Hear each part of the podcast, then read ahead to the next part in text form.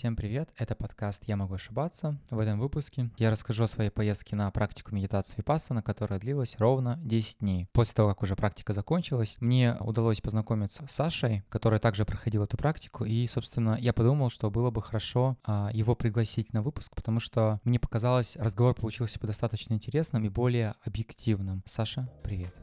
Всем привет. Пасмурным утром, смотришь в зеркало, а там единорог. Единорог. Единорог. Саш, скажи, пожалуйста, как в твоей жизни появилась медитация и как ты решился поехать на практику медитации на целых 10 дней? Ну, вообще, про медитацию я уже давно слышал, и конкретно про випассану я тоже услышал довольно-то давно. И конкретно про випассану я тоже услышал уже много лет назад. Это было, кажется, в 2015 году, э, когда мне скинула подруга сайт с описанием э, этой практики и конкретно этих э, самых курсов, которые на то время еще не так долго Э, шли в России, не так были распространены. Они, по-моему, с 11 года, если я не ошибаюсь. Я помню, что когда у нас практика закончилась, была лекция, где нам как раз рассказывали про то, как это в России развивается, и там вот вроде, да, это недавно все. Да, вроде это было 11, точно не помню, но, в общем, какие-то около, какие года около десятых, да. Вот, и я этим, в принципе, заинтересовался, мне было интересно изучить какой-то конкретный вид э, медитации, и попробовать э, применить ее в жизни, посмотреть на результаты. Поэтому я решился, что э, поеду еще в тот момент, но поскольку там довольно большая очередь э, по записи, я пару раз попытался и как-то не успел, хотя вроде, кажется, я записывался в 7 утра, там, когда начинается регистрация, и мне кажется, я не успевал первые, первые пару раз. Вот, а сейчас, когда в этом, в этом году я попробовал, вот буквально с первого раза у меня уже и получилось э, записаться сразу. И как раз появилась возможность по времени совместить э, и вот э, поехать. Была у тебя какая-то определенная цель поездки в этот раз? Ты понимал, ради чего ты едешь туда? Да, у меня была э, определенная цель. Я хотел э, Хотел, во-первых, э, научиться контролировать, как-то пытаться взять под, кон- под контроль свой мыслительный поток, посмотреть, насколько у меня это будет получаться. Ну и опять же хотелось знать как бы изнутри вообще, что это такое медитация.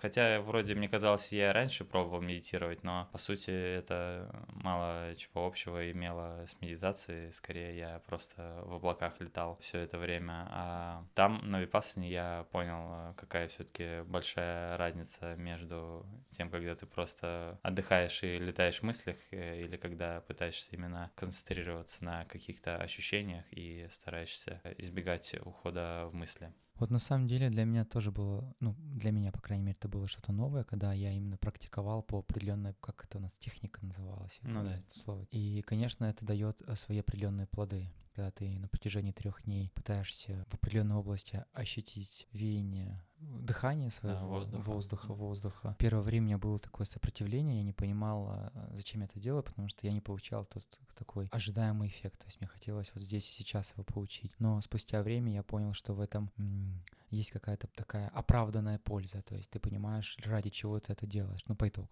собственно. Я тебя услышал по поводу твоей цели. Наверное, у меня что-то схожее, потому что, как бы, вообще в целом я понимал, что есть такая практика, но именно про медитацию випассаны по Гоенке, если я правильно произношу его фамилию, я услышал совсем недавно от своего психолога, он мне вообще сказал, а вот попробуй сходить туда. Я записался, и с первого раза меня туда приняли. Но мне кажется, сейчас из-за мобилизации, наверное, как бы людей стало поменьше. Ну, я думаю, здесь дело еще в том, что в целом мужская половина населения реже интересуется такими практиками. К сожалению или к счастью, не знаю, не берусь оценивать. Ну, хотя я думаю, мне кажется, многим стоило бы э, уделять э, как-то, может быть, больше времени каким-то познанием себя, какому-то, какому-то своему саморазвитию, как бы банально это не звучало, поскольку это те вещи, которыми, которым учат э, как раз там на медитации, довольно вообще важ, важны в жизни, как э, учиться находиться больше в настоящем моменте, как, э, как и не погружаться сильно в какой-то негатив, как бороться с какими-то своими страстями, которые возникают в твоей голове. Это все довольно полезные вещи. Я помню, что во время практики мне понравилась фраза, которая там была произнесена, что медитация — это вроде вот ты занимаешься спортом физическим, тренируешь тело, а медитация — ты тренируешь свой ум. Да, да, это классная фраза. И еще я тоже там запомнил фразу, которая звучала, что ум это что-то вроде дикого тигра, которого, которого э, нужно обуздать. тренировать, да, обуздать. А, мы с тобой говорили по поводу практики, и ты сказала про женщин, то они все-таки больше интересуются. Вот я бы удивился бы, если бы об этом узнал бы до практики, потому что у меня почему-то была мысль, что мужчин здесь, наверное, будет, ну, наверняка будет больше, потому что все-таки ты на 10 дней приезжаешь, без социальных сетей нельзя общаться, ну, многих привычных для себя вещей ты лишен. И мне казалось, что, ну, окей, хотя бы 50 на 50, ну, точно не больше. И когда я приехал, я, мягко говоря, удивился, потому что женщин чуть ли не в три раза было больше. Сколько мужчин? По-моему, там мужчин было где-то 40 человек. Да, где-то, мне кажется, 40, а девушек, наверное, 60-70, где-то так было. Не помню точно по номерам. Но вроде общая численность была около 100 человек, и, наверное, где-то такое распределение mm-hmm. было. Я думаю, здесь еще, знаешь, э, я подозревал изначально, что так будет, э, потому что, мне кажется, еще мужчины нередко могут э, забивать или игнорировать какие-то свои э, запросы, какие-то свои внутренние проблемы. И даже это касаемо статистика обращением э, к врачам обычным по здоровью. Мужчины любят терпеть до последнего, все игнорировать, э, говорить, притворяться, что все у них нормально, а потом спиваются или вешаются. Скажи, было что-то такое, что тебя там удивило, что ты вот за 10 дней для себя вот э, увидел, и для тебя это было как-то, может, странно, какие-то эмоции тебя вызвало? Прям сильно, честно говоря, меня не так часто в жизни что-то сильно трогает, удивляет. Я в целом э, чаще всего спокойно ко многим вещам отношусь. Больше всего, что меня, наверное, удивило и немного напрягло в себе, это то, насколько все-таки сложно контролировать э, свой мысленный поток, как он хитро все время увиливает, ну, уводит твое внимание от того, что ты пытаешься, ну, от того, на чем ты пытаешься сосредоточиться. Я этому был удивлен на самом деле, что это, что это так непросто оказалось. Я помню, что во время практики, там, не знаю, какой уже час был. Особенно это наблюдалось, когда была у нас практика адитха, когда ты не можешь в течение часа двигаться, что после там какой-то 30 минуте твой мозг начинает бешено придумывать какие-то разные,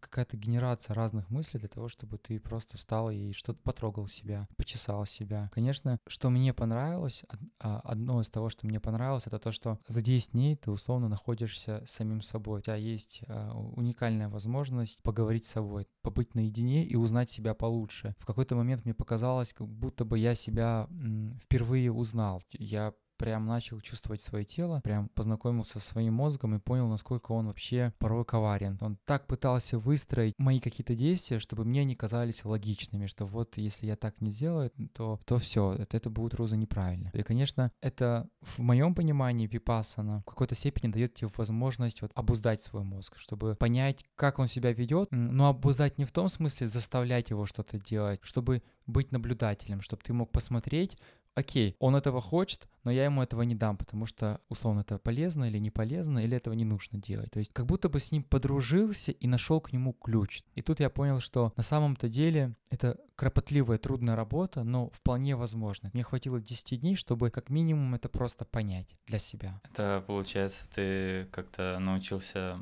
договариваться со своим разумом или как?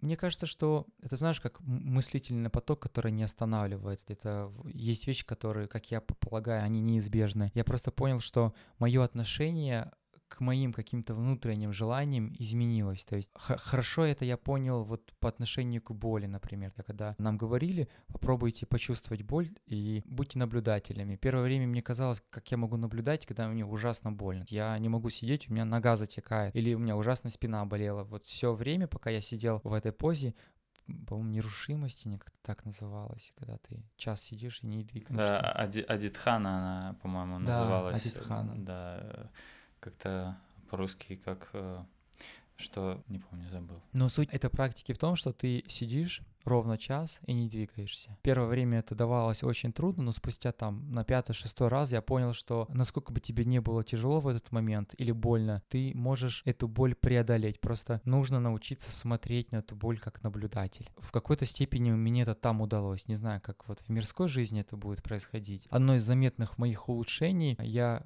четко понял, что я могу договориться со своим мозгом. Я вижу, что, ага, он сейчас поступает не так, как, как мне хотелось бы лично. Я не буду им руководствоваться, то есть я не буду настолько импульсивным или эмоциональным, или принимать какие-то резкие решения, потому что после того, как я вернулся, были ситуации, когда я понимал, что вот до практики я бы поступил бы иначе. Я бы, возможно, начал бы, может, в мягкой форме, ну, хаять человека, там, что-то выговаривать и так далее. После практики мне почему-то даже не хотелось разбираться. Я просто сказал, хорошо, как бы, ну, пусть будет так. Э, не было как такого желания, там, знаешь, у меня есть такая черта доказывать правду. Вот я прав, прав. А сейчас я понял, что мне это незачем делать. Раз ты так решил, то пусть будет так. Да, насчет боли, кстати, мне вот тоже интересно было понаблюдать. Э, я заметил, как э, боль, ну, например, в коленке, можно разложить на несколько составляющих. То есть э, одно, одно это болевое ощущение одновременно, если за ним наблюдать, оно может разложиться на какую-то вибрацию, какое-то тянущее ощущение, какое-то жжение. И то есть, если за этим наблюдать, то все это можно прочувствовать. И вот мне интересно, насколько теперь можно будет... Э, хотелось, хотелось бы проверить, насколько реально в реальных условиях, так сказать, это все контролировать. Но нужна, мне кажется, какая-то такая более, более контролируемая, которую ты сам можешь контролировать. Ну, кстати, вот состояние на гвоздях, возможно, это хороший вариант. Оно... Стоял на гвоздях? Я пробовал один раз попытаться встать вот на гвозди у подруги, и что-то мне как-то не захотелось. Просто не захотелось э, э, конкретно сейчас это пробовать, mm-hmm. претерпевать эту боль. Но ну, в целом я не могу сказать, что я... Нет, скорее я точно могу сказать, что я не, не люблю боль. И мне как-то не хотелось в тот момент с этим бороться. Я просто один раз в жизни вставал на гвозди и, честно, мягко говоря, чуть не охренел. Потому что это какая-то удивительная боль. Мне кажется, одной практики будет мало, десятидневной. Но они там, кстати, разные тоже бывают. Какие-то поострее, да, какие-то да. пореже. И, наверное, ну, может, да, можно так попробовать начать. Вот, потому что я когда на них встал, я тоже у подруги вставал на них, она такая, сможешь, ничего страшного, ничего страшного, они у нее такие острые были. Я встал, я ее держу, я говорю, можешь спустить меня, мне очень больно. Она говорит, нет, нет, нет, держись, ты сам не можешь с них слезть, потому что ты как я понял, с них, я не знаю, как это описать, но ты, когда стоишь на них, ты не можешь с них слезть, это очень тяжело. Ну, говорю... потому что, получается, вес тела у тебя в какой-то момент да, перейдет на одну ногу да, и станет и тут... сильно больно, да. Еще больнее. Я говорю, можешь меня спустить? И я, наверное, секунд 50 на них стоял. Я под конец думал, я просто сейчас упаду, и когда она меня оттуда э, сняла, я не мог на ногах стоять, я просто упал на пол и лежал первое время, потому что у меня ноги ужасно болели. Я очень сильно э, этот, разозлился, я такой подумал, блин, что за фигня, как бы зачем это нужно? Но как она мне объяснила, это чакры, как это называется? Это как э, тоже на Випассаница про эти рассказывалось. Эм... Эти места, которые... А, санскары. Санскары, вот, да. Санс, да. Санскара влечения и санскара отвращения. отвращения. Вот, и все они тоже копятся в теле, и через боль они могут выходить. Э, а как это вот, кстати, вот по поводу влечения было у тебя какое-то недопонимание, или ты в, в целом согласен с этим объяснением? Если я правильно понимаю, на практике Випассана нам говорили, что нельзя во что-то влюбляться или как-то привязываться к, к вещам, к людям, к каким-то занятиям. Вот ты как сам к этому относишься? Ты согласен с этим? Вообще я к этому, мне кажется, двойственно отношусь. Хотя там, э, я помню, э, учителю, когда конкретно даже кто-то лично этот вопрос задавал, ну вот после вечером, после уже последней медитации, он говорил об этом так, что поскольку мы миряне, э, мы... Не, вопрос звучал так, что можно ли вообще, типа, наслаждаться чем-то в, в жизни? И он на это ответил, что да, типа, мы же миряне, это, типа, наша жизнь, и э, все в разумных рамках, условно говоря, это все нормально. Но главное э, не испытывать э, к чему-то очень сильное влечение, какую-то страсть, привязанность. Но это скорее как про зависимость. И я, в принципе, с этим э, согласен, поскольку зависимость, от чего бы это ни была, ничего хорошего обычно тебе не приносит, что взять в зависимости от человека, от каких-то веществ или от каких-то действий. Это все может тебя уводить немного не в том направлении нередко. Ну да, до крайности я с этим тоже согласен, потому что не раз в своей жизни наблюдал, когда я понимал, что я очень сильно увлекся этим, и эта страсть меня ну, губила, то есть какие-то вещи, которые я себе позволял. А, тот же алкоголь, например, те же азартные игры. Я понимал, что в какой-то момент я просто выпадаю, и вот эта вот грань, когда я понимал, что я играю ради удовольствия и могу себя остановить, она стиралась с гранью, когда я это делал уже машинально. Это уже такое систематическое было действие, то есть я уже не, ну, не, не вдавался в подробности, зачем я это делаю и так далее. То есть это уже какая-то импульсивная страсть. Ну, ты в момент э, не осознавал, да, или как-то, или мозг себя, получается, в эти моменты обманывал, так что, типа, все нормально. Ну, допустим, когда ты увлекся азартной игрой и, например, проиграл там много денег, но хочешь продолжить, э, и мозг в этот момент тебе подкидывает какие-то, или как... Э, Вариации да. а, побед. А. Купленные игры подкидывают. Так, говорит, эта игра куплена, я знаю, что делать. На самом деле он так вот как ты вначале сказал, хитростно себя порой ведет, и у меня это дошло до какого-то культа, потому что вот эти эмоции, они мне были важны. Если я до этого думал, что я это делаю для того, чтобы хоть там что-то заработать, и мне это приносило какую-то радость, потом я это начал делать только из-за эмоций. Мне вот сама мысль об этом доставляла это удовольствие. И, соответственно, с каких-то других вещей, литература, например, музыка, там, не знаю, друзья и так далее, я как-то это время забрал, и перетянул это одеяло вот на азартные игры. Поэтому удивительно, я вот сейчас анализирую, я понимаю, что я даже не задавался как таким рациональным вопросом, а, а зачем я же условно вот там поиграл какое-то время, я проиграл деньги, я же э, могу сейчас остановиться и больше не проигрывать. Зачем я проигрываю? И ты не задаешь, не задаешь себе эти вопросы. А если даже ты задался этот вопрос, ты не можешь уже остановиться. У тебя это, я не знаю, с чем это можно. Это, наверное, не, не нужно с чем-то сравнивать. Зависимость, она, мне кажется, есть зависимость. То есть ты как-то какую-то имеешь страсть к чему-то, что не можешь контролировать. Конечно, круто, когда ты можешь обуздать свой разум, мозг, я не знаю, что там, кар... не, не, артин, что миндальвина какая-то отвечает за эту часть в мозге, я уже не помню. Я просто читал книгу «Эмоциональный интеллект», и там как раз рассказывалось про это, точно не вспомню сейчас. Если кратко рассказывать, на медитации у нас каждый день после э, окончания медитации всех, это где-то к 7 часам, по-моему, или к 8, в 7, в 7 была лекция. И вот лекции у нас были, и вот на лекциях нам вот в течение часа рассказывали про всякие буддийские вещи, про какую-то философию определенного, определенного толка. И вот, собственно, вот эти мысли, которые были озвучены, они, ты сейчас наверняка, мне кажется, правильно сказал, это, там есть четкое разделение для мирян и для этих монах. Вот если ты монах, как таковой монах, у него вообще ничего нет по факту, то есть он ни к чему не привязывается. Поэтому мне было очень тяжело слышать то, что вот не должно быть никаких увлечений, привязанности к чему-либо. Но сейчас вот, благо, ты, видимо, ты все-таки слушал, что там говорят, потому что где-то минут через 20-30 уже уставал слушать и уже какими-то другими вещами в голове занимался.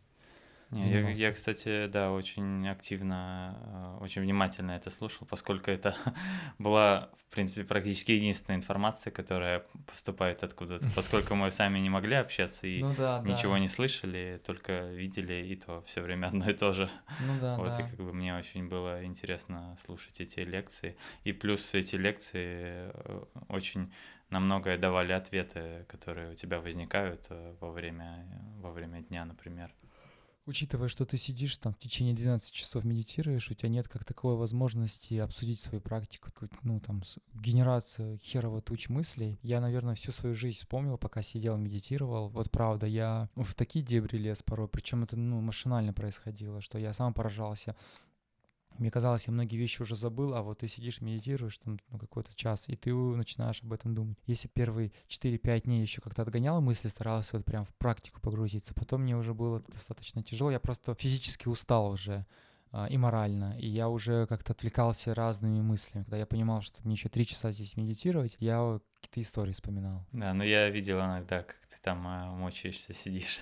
Временами это было заметно, явно. Я максимально старался скрыть свое э, состояние. Я помню первый день, нулевой, как он назывался, мы пришли, у нас был этот ужин, лекция была, и после этого мы пошли медитировать. У нас у каждого свои места были распределенный в актовый. Это же актовый зал, по-моему, был Да, большой. актовый зал такой Да. типичный, типичный Ну, Вообще мы были или да, школьный. на территории детского сада. Большой такой актовый зал. Де- и- детского лагеря. Ну, типа... Лагерь, да, да, точно, лагерь, да. детский лагерь. В этом зале были и мужчины, и женщины, но между нами была такая разделительная черта. Я даже расстроился, когда узнал, что в одном зале мы будем с женщинами, потому что мне порой было тяжело не обращать внимания. Мне все-таки хотелось вот полноценно сконцентрироваться, но периодически я, конечно, голову поворачивал, смотрел, что там происходит на том берегу. Вот возвращаясь к, к- к этому, к нулевому дню, нулевой день закончился, я такой думаю, блин, ну в принципе так воодушевленно, нормально, как бы мне, мне, мне все нравится. А начался первый день, еще более-менее на таких эмоциях я продержался, как бы не было вот этого состояния, как бы куда я пришел. Но вот на второй день я уже понял, куда я попал, и было тяжело, потому что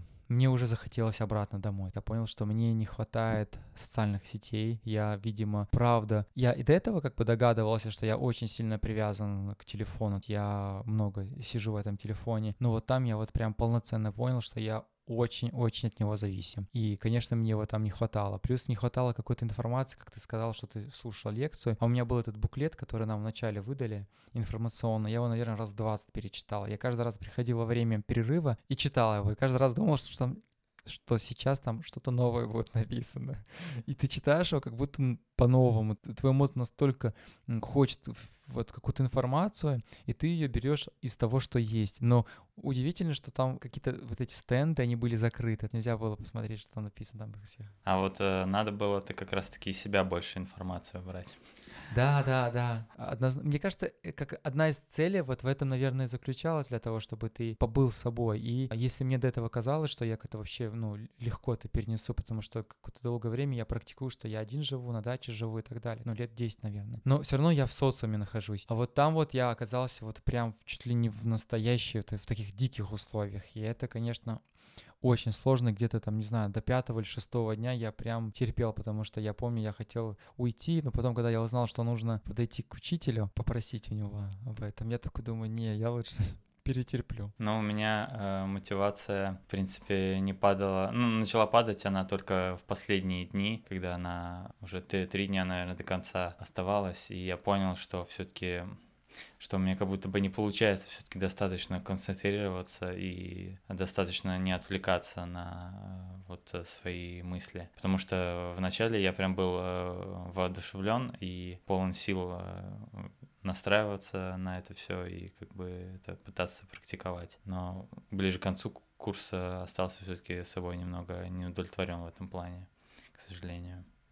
Ты расстроился собой, что ты именно не до конца был сконцентрирован? Ну да, немного расстроился. Ну, опять же, говорится о том, что, как мы уже говорили, это все-таки, наверное, вопрос больше тренировки. Надо больше стараться, и, возможно, будет лучше получаться. Но на тот момент, да, я немного расстроился. А вот сама вот это вот, помнишь, там была достаточно частая фраза, не нужно как-то себя то ли корить, что-то в этом духе, как бы все проходит, и это нормально. Как бы если ты чувствуешь, что у тебя не получается, не нужно на этом заострять внимание, как бы иди дальше. Да, об этом говорилось э, как о том, что не надо, так сказать, э, ну вот чувство привязанности, отвращения, а, ну вот именно отвращение не надо Да. к, к себе в этом плане развивать, поскольку это тоже породит в себе, тебе новую с- сан- Санкару. санкару, да-да-да, с которой тебе потом придется бороться. Надо просто Наблюдать. со спокойным, да, споко- спокойным разумом э, за всем этим наблюдать. Ну, это, в принципе, логично. А, Мне вообще кажется, что учитывая, что это такая первая практика, не представляю, чтобы сразу так настолько быть сконцентрированным и вот прям до конца пройти. Это же все-таки опыт, и нужно как-то практиковать, чтобы прям вот полноценно в это погрузиться. Вот не знаю, как ты, но я, честно говоря, не могу сказать про себя, что я тот человек, который будет туда ездить там, раз в полгода, например. Раз в год еще я, возможно, буду ездить. Ну, гром- громкие слова. С периодичностью я, возможно, и буду ездить. да. А, Когда я видел людей, которые там достаточно часто ездят, ну как-то мне ну, не сильно захотелось быть похожими на них, потому что они какие-то, знаешь, такие, в моем понимании, бы- были бесформенные, они там с опущенными головами. Как какой-то живости не хватало в них. Я не знаю, может, мне Ну, так показалось. Да не, ну, это такая профдеформация, так сказать. Да, это по-любому имеет место, место быть, э, поскольку люди очень сильно, наверное, погружаются в себя. У меня возникало какое-то ощущение, как будто бы теряется какая-то индивидуальная твоя, какой-то как будто твой характер теряется, какая-то личность твоя, потому что ты смотришь они как будто бы настолько уже преисполнились во всем, что они вот просто существуют, наблюдают и все. Да, это, кстати, вот э, такая обратная сторона медали. Ты, получается, как будто бы э, работаешь над тем, э, постоянно ты очень сконцентрирован над тем, чтобы как-то избавиться от этих страданий, привязанности и всего этого, и в то же время как будто бы не успеваешь прожи- проживать свою жизнь. Ну, то есть для тех, кто в это, наверное, очень сильно погружен, это имеет очень большой смысл. Кто это определил себя как цель жизни, тогда они, конечно, полностью с головой во все это уходят. Ну, хотя там, опять же, говорилось о том, что это все можно совмещать э, с обычной жизнью и там по часу в день, по утрам там или вечерам Ну, там все равно, по-моему, они, если я правильно их услышал, это как бы какой-то минимум. Да, у вас не будет возможности полноценно поддерживать вот эту практику, ну, если вы хотя бы час-два часа в день будете, это будет ну, какой-то минимум. Все-таки, если я правильно их услышал, нужно хотя бы раз в год туда приезжать и практиковать. Ну, я для себя э, решил, что не буду себе ничего обещать, то, что буду туда часто ездить. Скорее, я э, себе пообещал, что я попробую э, сам э, как-то вот дальше справляться со своим разумом, и если у меня будет э, получаться, э, уже, ну, я замечу, замечу в этом э, плане какой-то прогресс, вот в фокусе внимания, внимания на дыхании, то, может быть, я попробую еще раз э, пройти подобный курс, чтобы углубиться сильнее во, во все эти во все эти вещи. Угу. Скажи, а было что-то такое, что тебе не понравилось? А, ну, да, нет. Скорее, э, я думаю, практически не было. Я э, ожидал, может быть, даже что будет хуже, все гораздо как-то легче казалось. Мне единственное, меня немного расстроили люди в конце. Немного ребята расстроили. Многие как будто бы ну, это, конечно, все мои ожидания, но многие как будто чисто по угару туда приехали, да, да. вот, э, для прикола, потому что делать нечего было. Вот, как а... будто и не были на практике, как будто с детского лагеря. Да, да, да. Честно тебе скажу, у меня были такие же ощущения, но я как бы сразу себя подуспокоил и сказал себе, что это, скорее всего, мои какие-то были ожидания, что тут я единственный, кто первый раз в жизни оказался, а все остальные уже, ну, такие осознанные, и когда они заговорят, я тут, наверное, охренею. И когда я услышал, что... Я к тому, что меня это немного удивило. Люди порой такие вещи себе позволяли, выдавали и вели как-то, не знаю, похабно. И я удивился, думаю, блин, все таки 10 дней ты тут находился, и это были не самые такие легкие условия для тебя, и ты выдержал это, но как быстро ты вернулся в обычную колею, это, конечно, вот моментально момент в тот же день. Да, да, да, я вот э, тоже это заметил на нескольких э, людях. Сначала я даже, э, когда нам разрешили разговаривать, э, я пошел пошел э, в корпус, э, но пока ни, ни с кем еще не говорил, э, видел все сразу там на группы, э, разбились, начали разговаривать. Я, как обычно, пришел э, в свою комнату, лег на кровать, везде гул стоит от разговоров. Полежал, подумал, что мне даже как-то грустным моментом стало. Вот, э, думаю, не знаю даже э, с кем о чем э, говорить сейчас, как-то и не хочется. В целом я немного в итоге разочаровался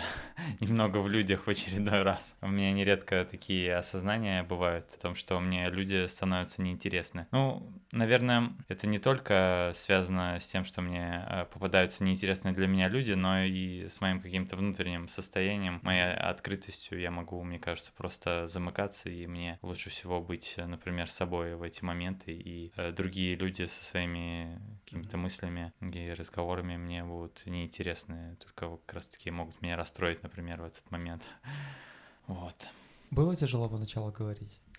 Да, кстати, нет. Э, мне кажется, я как-то сразу легко обратно к этому вернулся. Я думал, что я вообще забуду, как разговаривать. У меня скорее такое бывает э, в жизни. Может быть, когда не, ну хотя все равно не бывает таких дней, чтобы я прям по 10 дней ни с кем не говорил. Бывает случается такое, как будто мне э, сложно говорить и как-то формировать свои мысли. Не знаю, с чем это тоже связано. Ну, разные, наверное, состояния мозга бывают. А там как-то все это легко получилось обратно начать разговор. Слушай, вот сама практика у тебя легко прошла, или были какие-то моменты, когда ты понимал, что тебе вот тяжело сидеть? И как ты вообще приспособился к тому, что... У меня, например, было несколько поз, которые я выбрал. Своя классическая в лотосе. На колени садился и вставал. Потом я помню, на какой-то день я еще на этот стул начал садиться, mm-hmm. потому что, ну, правда, вот, ты сидишь, сидишь, у тебя прям... Вот. Я просто рассчитывал на то, что нога, которая у меня очень болела, когда я долго сидел в позе лотоса, она, ну, восстановится, но она никак не восстанавливалась, и мне все время приходилось эту позу менять. У тебя были какие-то похожие проблемы?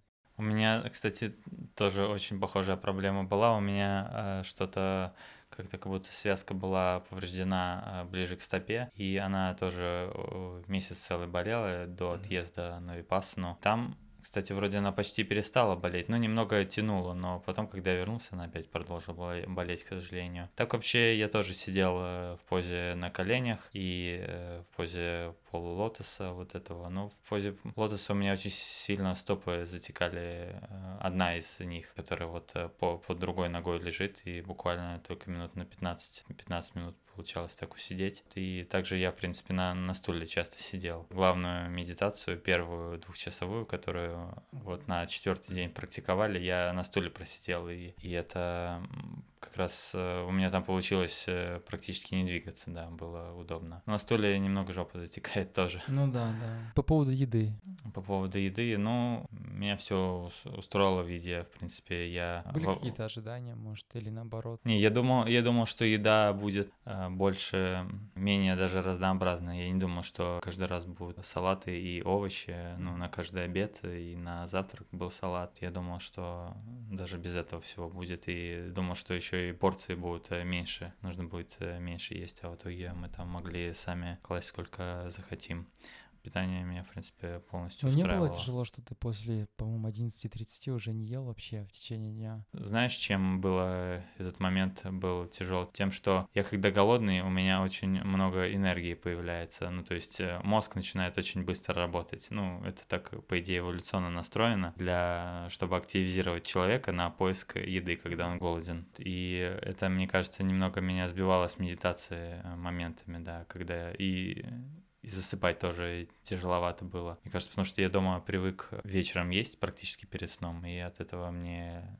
легче засыпалось тоже. Хотя в целом у меня дома вообще никогда проблем не было со сном, а вот э, там было, я по два часа, три валялся и не мог заснуть по вечерам, потому что был полон энергии и спать вообще не хотелось. Ты имеешь в виду, вот когда мы в 9, там, 9.30 возвращались, ты не мог заснуть? Да. Ну, кстати, очень странно, потому что я понимал, что времени для сна не так много. Я тоже это понимал, и это очень напрягало тоже меня. Я, ну, я на самом деле лежал спокойно, просто лежал, смотрел в потолок или иногда а переворачивался. Не, не пытался, а вот как я засыпал, я наблюдал за дыханием, и это почему-то очень сильно действовало на меня. Я просто сам очень тяжело засыпаю, но вот там почему-то я очень хорошо научился ценить время для сна, особенно вот эти вот перерывы между обедом и завтрак по часу выделялось. Я удивился тому, что я научился засыпать, и у нас с э, ребятами из комнаты была такая практика, мы делали одно и то же на протяжении всех 10 дней. Мы позавтракали, у нас есть ровно час для того, чтобы до следующей медитации, чтобы провести время, и мы приходили и ложились спать. Вот мы просто ровно час спали. Каждый день. После обеда час тоже спим. Вот все время. Вот эти два часа сна, которые у нас было в течение дня, они нас очень выручали. Ну, меня, по крайней мере, выручали, потому что я высып... да, высыпал свой сон. Да, я, кстати, вот тоже догонялся этими часами, потому что поскольку ночью мой сон составлял около четырех, наверное, часов в общей сложности. И то он, кстати, очень нередко был поверхностный, как будто я дремлю в полусне. Mm-hmm. Мне, мне снятся сны, и я их э, как-то в один момент даже осознанный сон мне приснился. Это один из первых разов,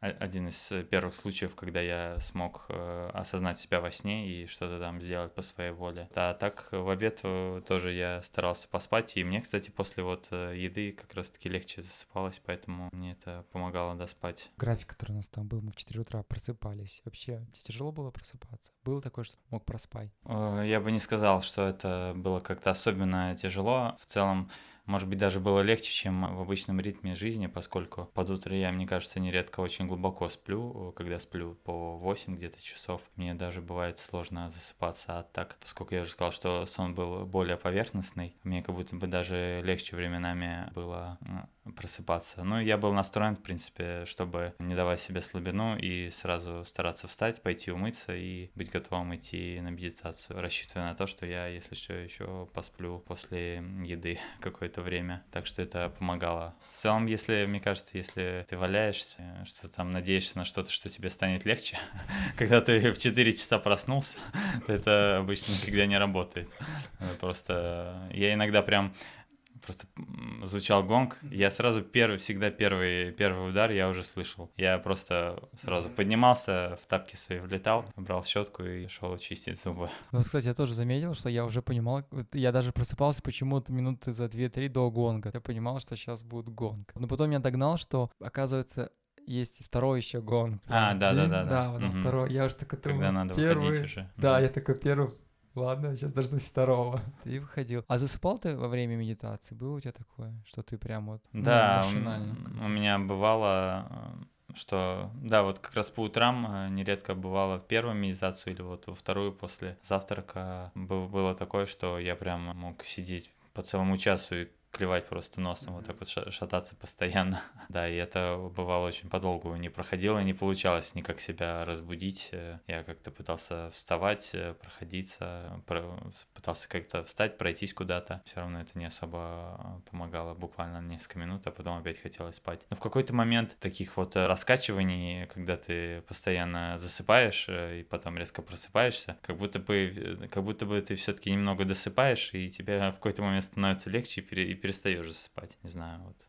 такое заметил. Не знаю, мне это было очень мучительно наблюдать за собой, потому что ты пытаешься не заснуть, но ты хочешь спать. Ты пытаешься не заснуть, ты через какое-то время снова хочешь спать. И вот это вот какое-то полудрем состояние, оно, конечно, вот как-то мучительно отзывалось. Ты лечь, во-первых, не можешь, уйти не можешь. Тебе нужно как-то сидеть, медитировать и не, отвлек, не отвлекаться на мысли о том, что ты хочешь спать. И как-то помню, был случай, когда я сижу, медитирую, и кто-то грохотом падает. Я как-то улыбнулся с этого. Спустя сутки я еще такой задумался, как такое возможно, чтобы упасть и заснуть, ну, от сна на пол упасть и заснуть. Проходит какое-то время, я сам так упал из-за этот, как от сна. Ну, я сидел, медитировал, я, видимо, заснул и упал. Mm. Я проснулся ну, от своего же этого грохота. Тоже помню этот случай, но хотя не помню, чтобы ты падал. Может быть, меня в этот момент не было там я удивился тому, что я вроде сижу, все как бы понимаю, и тут я падаю, ну, я заснул сидя. У меня не получалось как-то сидеть и спать.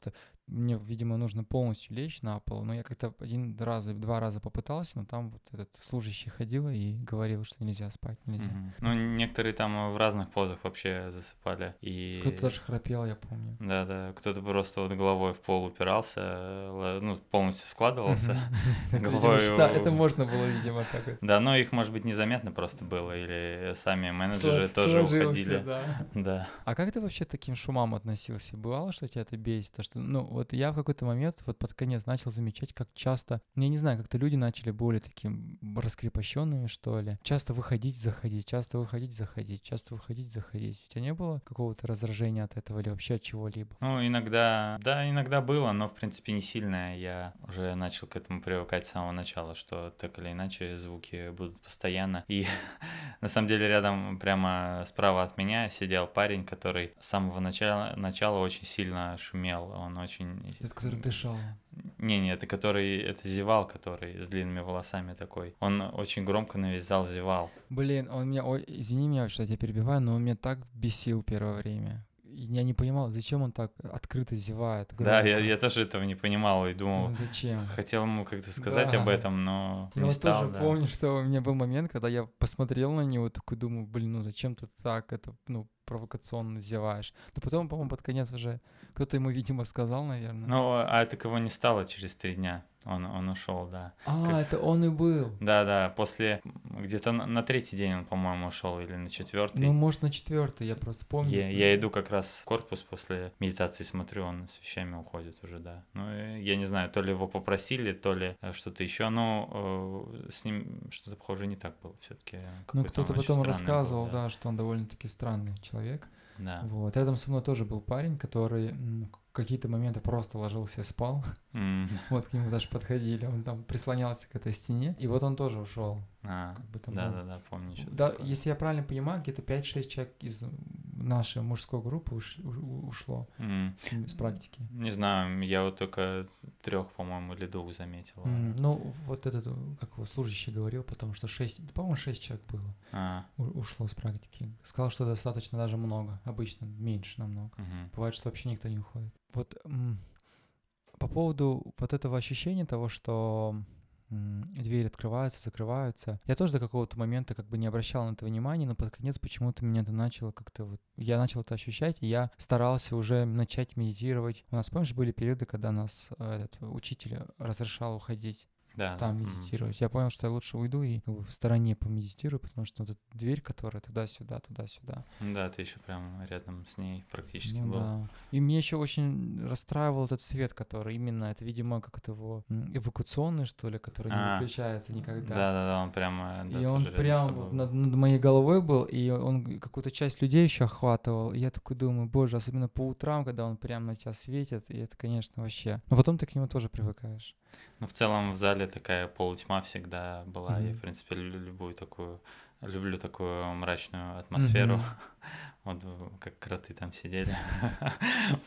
Блин, вот а, для меня были какие-то такие удивительные моменты. Особенно я их начал замечать, когда была практика Адитхана, когда мы все не двигались. Я помню, я ловил моменты, когда была, представь, на 100 человек в большом актовом зале кромешная тишина. Даже шолоха нет, вот просто ничего не шумит. И я такой сижу, и вот прям тишина. Это меня иногда так поражало. Это, было, это, это были такие достаточно воодушевленные крутые моменты, когда ты понимаешь, что все замерли просто. Да, да, мне тоже очень нравилось это. Прикольно было. А еще я заметил, как эм, ты начинаешь, ну, когда долго вот сидишь э, с закрытыми глазами, э, концентрируешься, как ты начинаешь лучше слушать, слышать звуки, все, которые тебя окружают. Как ты прям э, как будто чувствуешь, на каком расстоянии этот звук и от чего именно он исходит. Это тоже было за этим. Мозг, я как понимаю, в этот момент очень становится обостренным, он чувствительный. Да, да, да. Да, конечно, когда ты вот в такой практике находишься, твой мозг, ну, это больше раскрывается, и я даже в какие-то моменты замечал, как моя память становится такой более свежей. Я какие-то вещи улавливал, запоминал, и они у меня как-то, обычно, если они как-то пеленой вот закрываются и пропадают, а тут я как-то схватывался за них и запоминал, они никуда не уходили. Иногда, конечно, какие-то инсайды очень хотелось записать, то есть ты какую-то информацию слышал или какие-то мысли у тебя в голову пришли, такой думаешь, блин, как же круто было бы сейчас взять блокнот или там в телефоне заметки взять и записать, а у тебя нет такой возможности. Я каждый раз приходил, такой думаю, блин, пожалуйста, запомни. Но вот Мгм. сейчас оглядываясь, я понимаю, что 90% того, что я пытался реализовать, потому что ты сидишь там и какие-то такой думаешь, блин, ага, а, я помню, что я с этим человеком поссорился, позвоню-ка я ему и извинюсь перед ним. Хотя вот я замечу, что я после того, как я вернулся, я написал двум людям, и хотя я понимаю, что неоднозначно была там, вот эта ссора наша, но я принес извинения, сказал то, что как бы если я тебя расстроил, то, пожалуйста, меня прости. Мгм. Знаешь, мое отношение, вот хотел подвести наш разговор к тому, что что-то вынес из этого всего. И я вот понимаю, что мне стало как-то проще просить прощения у человека. То есть я понял, что а, с меня за это ничего не убудет. Лучше не иметь никаких там условно в скобках врагов, нежели как-то, знаешь, какую-то затаенную вот это держать. Вы можете не общаться дальше, вас никто не заставляет, но хотя бы дай человеку знать, что ты ничего плохого в его, ну, в его адрес ничего плохого не считал. Вот, и поэтому вот это одно из тех, что я для себя, по крайней мере, вынес из этой практики. Да, вот об этом, кстати, там э, тоже немало говорилось, о том, что нужно уметь э, прощать Да. и эм, не принимать оскорбления, так сказать, какие-то. вот. Помнишь, извини, что теперь попомнишь фразу? С- с- Если помнишь, я буду рад, если ты ее озвучишь, когда Будда с подарками. Да, да, я, я, ну, он, там какой-то мужик к нему пришел, который его хотел оскорбить или даже Ага. ударить, вот, и он ему ответил, что он э, не принимает э, Он его начал подарок, да. оскорблять, и он ему Да-да. сказал, Будда... при- приходит мужик, по-моему, его сын начал к нему ходить, что-то такое было, и приходит его отец к Будде и начинает его оскорблять за его как-то сектантские какие-то мысли условно, и Будда говорит, вот вы приходите на день рождения, приносите подарок, и если именинник, которому вы дарите подарок, от него отказывай, отказывается, что вы с этим подарком делаете? Ну, конечно, забираю домой, обратно к себе. И он говорит, Да. я вот также вам отдаю ваши, ваши эти, ваши сквернословия, ваши подарки вам Да, обратно. я их То есть не мне- я их принимаю не принимаю. И мне так эти слова понравились. Вот, потому что мне кажется, что это достаточно применимо в жизни, когда ты какие-то вещи слышишь, а такое часто происходит. Потому что ты некоторые вещи ты даже сам додумываешь по отношению к себе. Я помню, что вот недавно что-то произошло, я подумал, блин, наверняка я как бы в этом виноват. И я понимаю, что не нужно просто какой-то негатив и так далее принимать на свой счет. То есть просто пропусти это мимо себя. Будь вот условно тем же наблюдателем. Вот эта фраза у меня прям заос- заострилась в голове. Я понял, что я не хочу эти подарки принимать, они мне не нужны. Да, да, это, конечно, хорошо, вот осталось только это все применять на практике. Ну, надо пытаться, там, как э, говорилось, также, что э, для, для этого всего нужна практика, и надо просто стараться не забывать э, об этом и практиковать. И, например, с каждым разом при какой-то негативной ситуации ты будешь, например, э, раньше, когда ты, э, когда Да. ты мог злиться целые сутки, например, потом начнешь уже злиться 8 часов, потом 4, Вот, потом час, да. а потом совсем уже мало, да. Наверное, это так и должно работать.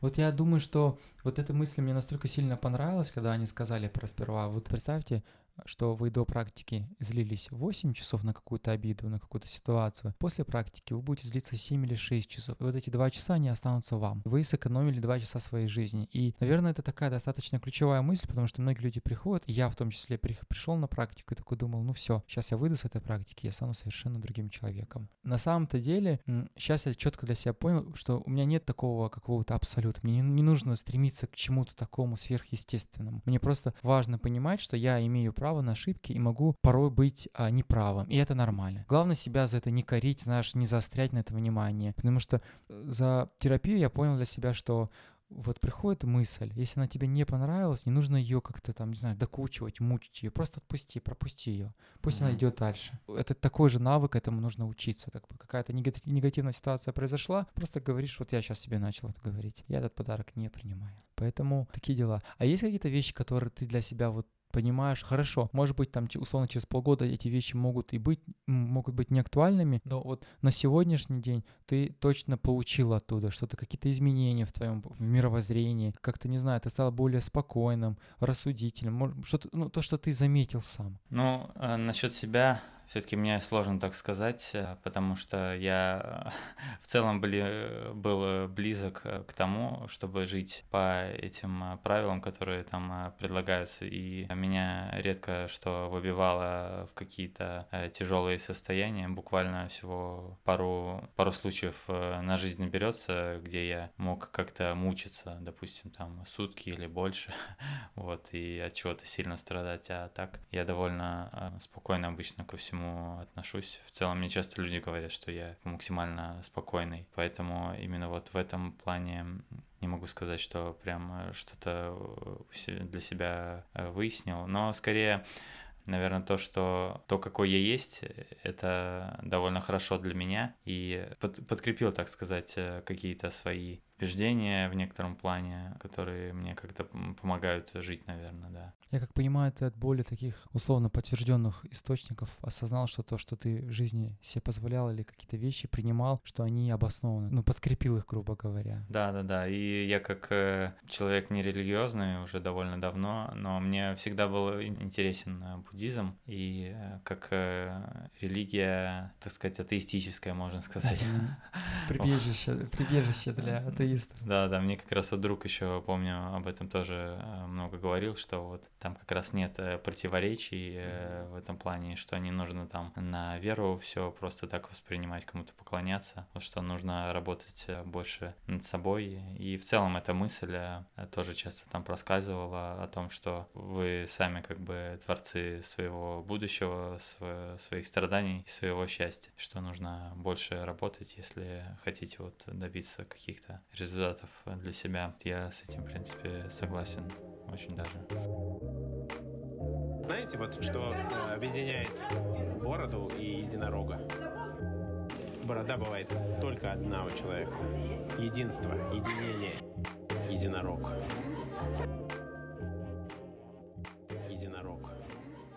Скажи, пожалуйста, чем ты в жизни занимаешься, если так вкратце пробегать, потому что у меня периодически подписчики спрашивают, ругают меня за то, что когда я гостей представляю, я у них не спрашиваю, чем они в жизни занимаются. Возможно, что если ты сейчас расскажешь им, они такие, ага, ну понятно, этот человек точно буддист. Да нет, я бы скорее то место, где я... Буддизмом мне не пахнет. Да, где я работаю. Чистилища, да. Последнее время работаю, да, я на кухне с большим коллективом, э, с большим потоком э, людей, и там э, совершенно не до спокойствия. Но при этом я как бы все воспринимаю там довольно спокойно. Мне об этом тоже многие мои коллеги говорили, как у тебя удается такое спокойствие сохранять. Я говорю, ну, вот так вот как-то это все это все рабочие ведь моменты, с другой стороны, я вроде как это, у меня удается это понимать и осознавать. В целом, я не знаю, почему я таким стал, может быть, это темперамент э, изначально как-то повлиял на это, может быть, какие-то жизненные ситуации моего детства, как я к этому пришел, чтобы быть таким. Наверное, я немало был один тоже какое-то время еще в детстве и как-то научился спокойно ко многим вещам относиться сам себя развлекать и что-то находить какие-то себе интересные занятия и в целом меня не сильно что беспокоило, наверное. Вот не было каких-то сильных тревожностей никогда и каких-то серьезных э, депрессивных моментов. Меня много чего, что в жизни интересует, э, много что вдохновляет. В целом веду довольно активный образ жизни, э, что-то часто нахожу какие-то интересные вещи для себя. И в физическом э, плане тоже я много где-то гуляю, катаюсь на велосипеде, допустим, или на многих других вещах. Э, также у меня большая сфера интересов, и меня много что в этой жизни интересует. Кстати, как раз э, поэтому мне наверное, не хотелось бы очень сильно погружаться сейчас на данный момент этап моей, uh-huh. на данном этапе моей жизни, а очень сильно, например, погружаться в то, чтобы избавиться вот э, от всех страданий, потому что в целом-то я, не, во-первых, не сильно страдаю, во-вторых, у меня много интересов, так сказать, еще земных, которые не, не завершены. Мне хотелось бы как-то много еще познать Ты хочешь и как попробовать. до 35 лет?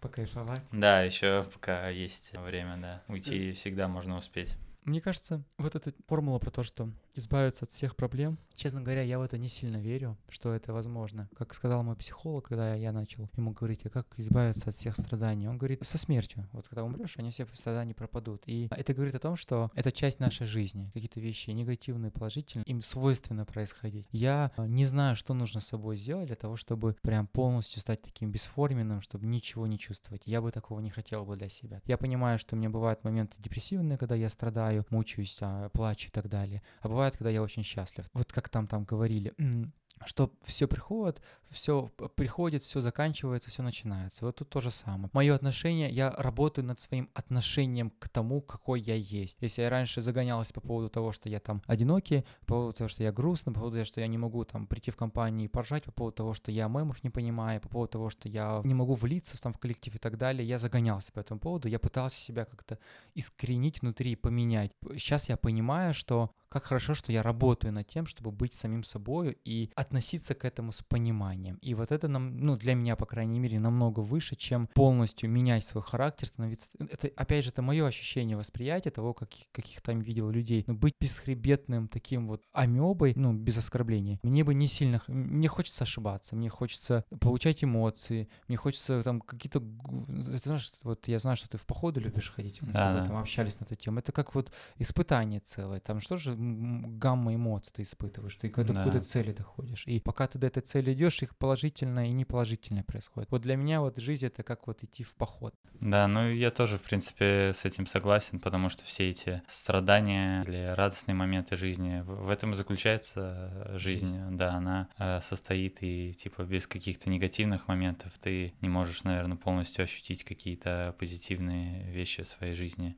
И все это все это важно, все это интересно, Я думаю, нужно золотую середину во всем искать. Да, Да, если у тебя есть какие-то перекосы в сторону каких-то негативностей, то, конечно, это, ну, конкретно випассана медитация может э, помочь тебе легче с ними справляться. Скажи, и вот последний вопрос мой по поводу того, если, конечно, ты можешь а, как-то на это ответить, кому бы ты порекомендовал бы сходить? Потому что у меня, на самом деле, среди знакомых и друзей много людей, которым это интересно, особенно после того, как я съездил туда, и они не до конца понимают, а нужно ли им это или не нужно. Вот ты бы кому порекомендовал бы туда сходить, чтобы они не ушли, как те шесть человек а, во время випасаны? А у меня тоже, я уже немало э, поговорил с друзьями на эти темы, и я думаю, ну, смотря на них, э, я понимаю, что далеко не всем это нужно, далеко не всем это подходит. А конкретно, я думаю, это больше подошло бы тем, кто хочет как-то поменять свое восприятие себя, э, своих реакций, ну, в целом как-то поменять э, себя и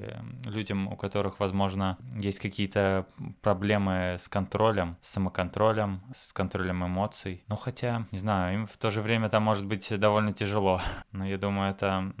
В целом это многим может быть полезно, но далеко не каждый там э, сможет досидеть все дни и принять то, что что с ним будет происходить. Вообще, я, кстати, когда вот была у нас лекция в конце последняя, когда нам рассказывали про медитацию Випассаны, я, э, когда слушал, я заметил для себя, что там есть на один день, на три дня в Москве, например. Да. Вот, поэтому я подумал, что было бы классно. Вообще, это классная программа, когда ты можешь условно прийти, посмотреть хотя бы на день, а стоит тебе или нет. Один день, ну, мне так кажется, ни, ни о чем не скажет, потому что ты приходишь там к 10, в 5 уходишь. Это не будет таким вот прям полноценным испытанием. Поэтому я для себя что точно вывел? Что туда нужно идти только в том случае, если у тебя есть точное намерение того, ради чего ты сюда пришел. То есть, если у тебя есть какая-то точная цель, назовем это так, что ты понимаешь, почему ты здесь. Потому что это единственное, что меня заставляло там оставаться. Мне было трудно, но я понимал, ради чего я здесь. Поэтому, если вы просто хотите прийти ради того, чтобы, не знаю, условно, в Инстаграме всем сказать, что вот я был на медитации Випассаной, то это не слабая цель будет. Вот просто надо понять, зачем вы это делаете для себя.